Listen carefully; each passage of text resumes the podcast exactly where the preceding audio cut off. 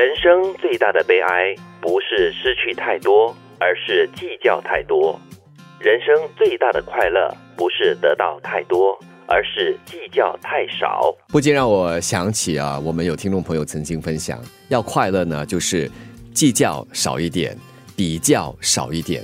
这样子的话，还真的会让你开心起来。所以有时我看一些朋友，为什么他们可以那么的轻松的、那么愉快的过日子？对对对，或许真的就是少一点计较。对，很多时候我们都会想，为什么他好像比较好？为什么他好像比较多？那就是计较跟比较。为什么他好像比较快乐？对对对，那天我看了一部大陆剧嘛，就是《北京女子图鉴》。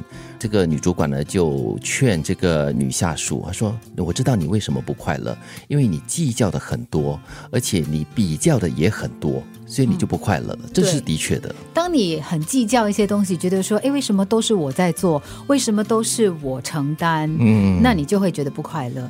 如果你很很多的比较的话呢，也糟糕，因为你常常会觉得说：“哎。”为什么聚光都在别人身上？那你就很惨。我觉得比较和计较好像是一起的，可能我们比较多了。你就会开始失衡，你才会开始计较，就在意说，哎，为什么我的付出跟我的回报是不成正比的？所以，如果我们可以先从比较开始做起，少一点比较的话，你少一点去了解自己的，以为自己的不足，别人为什么好像更多一点、更好一点，那你就不会计较了嘛？是的，人生最大的悲哀不是失去太多，而是计较太多。是有些人很介意自己常常失去很多东西，这个也没有，那个也失去这样子。但是我觉得那不是最大的悲哀。最大的悲哀就是你一天到晚都跟人家比较，嗯，然后比较到来呢，就越来越不开心。就好像我的一群跑步的朋友吧，他们都属于呃我这个年龄层的嘛。嗯，到了这个年纪哈，我们很少会去跟其他人比，因为你跟年轻的比，你肯定输；那你跟比你年长的比，有些跑得比你还快。嗯，所以这个时候要做的就是完全跟自己比，对吧？就是我已经尽力了。我已经练过了，只要我这次比我上次的时间来的好的话，我已经足够了。